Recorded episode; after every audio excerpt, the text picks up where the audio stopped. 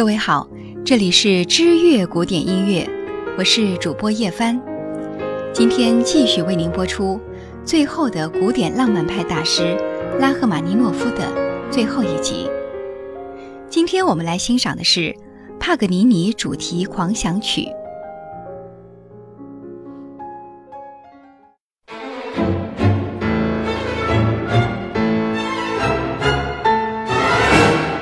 格尼尼主题狂想曲是拉赫玛尼诺夫后期最重要的作品之一，很多乐迷是通过这部作品认识拉赫玛尼诺夫的。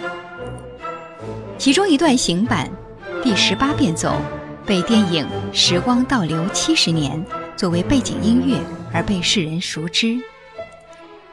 这部乐曲写于一九三四年，当时世界乐坛正在经历一场革命。传统的调性体系、曲式、节奏等惯用手法都被抛弃，取而代之的是无调性音乐、表现主义、后浪漫主义、新古典主义、十二音列等等等等。而拉赫玛尼诺夫不为所动，仍然在19世纪的风格中和形式里寻求灵感。帕格尼尼主题狂想曲取材于一百多年前帕格尼尼的。二十四首小提琴随想曲，利用其中第二十四首随想曲的音乐主题，写成了单乐章的钢琴与乐队曲，技巧复杂精深，气势辉煌，成为十九世纪浪漫主义音乐炫技一派的绝响。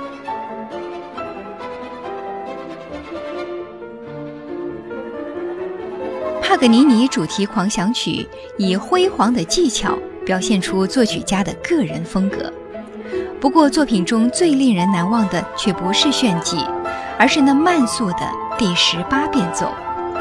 整部狂想曲到这里，速度突然放慢，奏出一支淳朴抒情的曲调。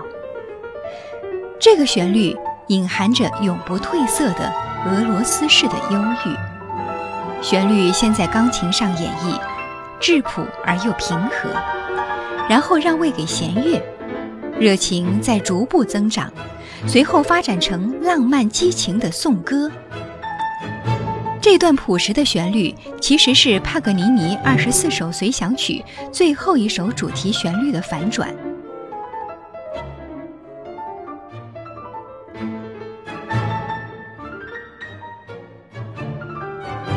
拉赫玛尼诺夫的音乐充满了幻想和哀伤。他是一流的钢琴家，而且天赋秉异。据说他是一个巨人症患者，有两米多高，手非常的大，可以在钢琴琴键上轻松地跨十二度。所以他的很多作品只有他自己才能演奏。他也用自己的方式跟这个世界开着玩笑。他的第三钢琴协奏曲。是如今公认为世上最难的钢琴协奏曲。当时除了霍洛维兹以及他本人，很少有人能够演奏这部作品。他的第四钢琴协奏曲被他戏称为钢琴协奏曲中的《尼伯龙根指环》，因为实在是太长了。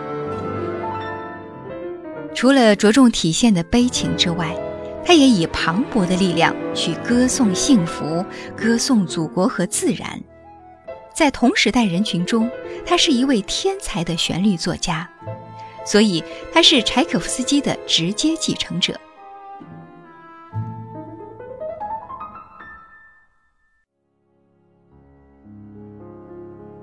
从格林卡开始到拉赫玛尼诺夫，我们的俄罗斯音乐世界介绍就此落幕。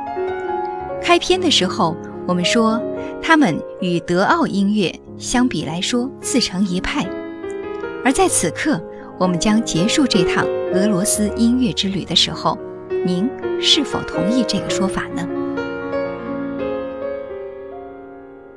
各位听友，这里是知乐古典音乐，我是主播叶帆。